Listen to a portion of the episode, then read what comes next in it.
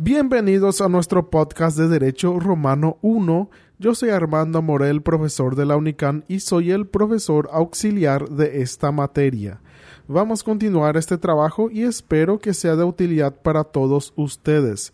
Para recordar como siempre que la bibliografía utilizada es Derecho Romano 1 de Blas Hermosa. Del matrimonio, su concepto. En las fuentes romanas encontramos definiciones del matrimonio que destacan el sentido predominantemente ético que tuvo la institución.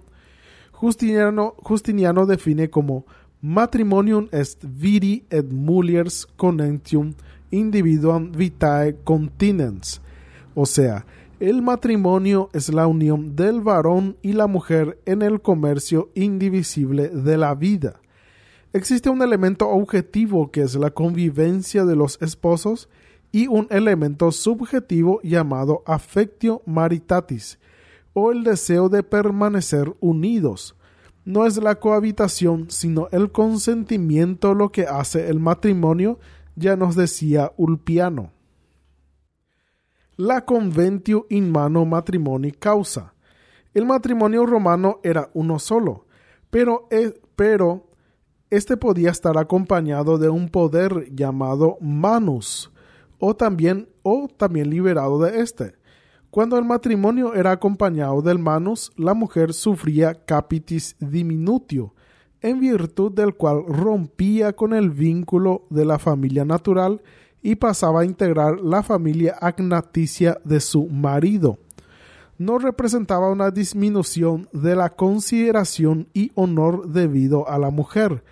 Todo lo, todo lo contrario, era muy bien visto y la mujer administraba la casa, cuidaba de la educación de los hijos y recibía el título de mater familias.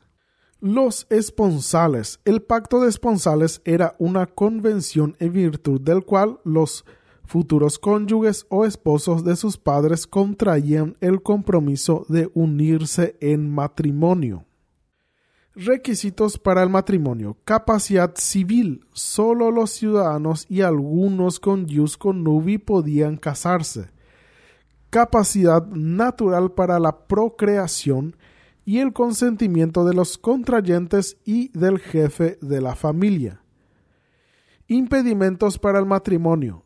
Ellos podían ser relativos u objetivos.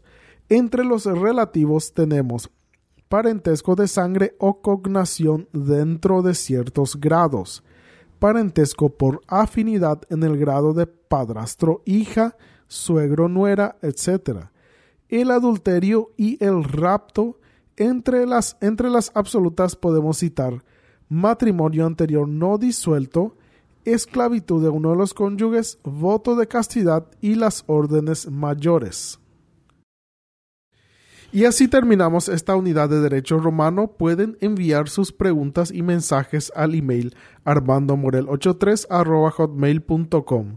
No se olviden de ingresar al blog de nuestra materia Romano 1 en número, no en letra, unican.blogspot.com. Las publicaciones de contenido y tareas serán en esa plataforma. Muchas gracias por escucharme. Ya nos veremos en cualquier momento. Hasta pronto.